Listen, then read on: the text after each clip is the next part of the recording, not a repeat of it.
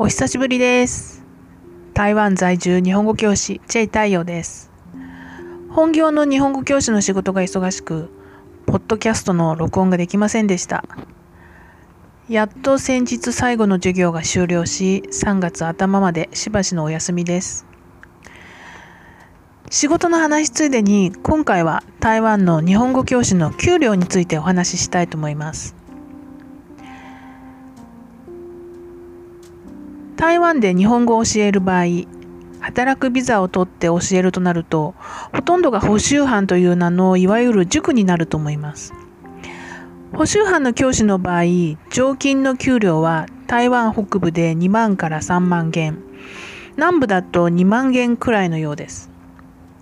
私は非常勤で教えたことがあるのですが、時給で450元でした。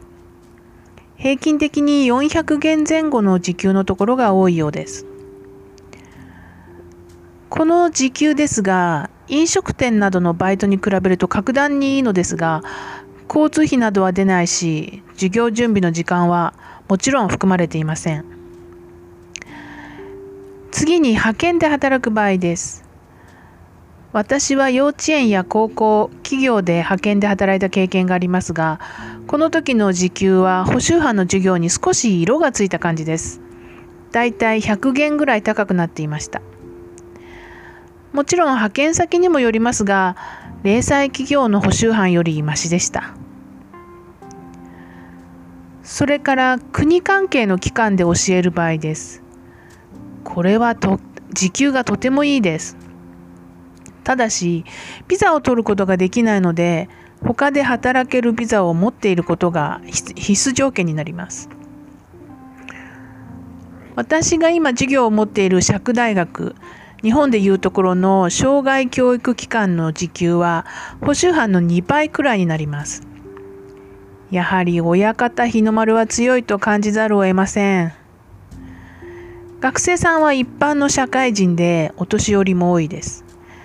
授業はマイクを使ったり字を大きくしたりそれなりの配慮が必要になります。そして今回ひょんなことから台湾の国税庁で教えることになりその時給に最初耳を疑いました。補修派の約7倍の金額でした。その時給を聞いてしまったら超忙しくなるのが目に見えていても授業を引き受けないわけにはいかず秋は毎日授業という多忙な日々になってしまったわけです。その授業は10回だけなので終わってしまったのですが、もしまた次にその話が来たら、あの超多忙な日々がまた来るとしても、絶対引き受けるだろうなと確信しています。あの時給には勝てません。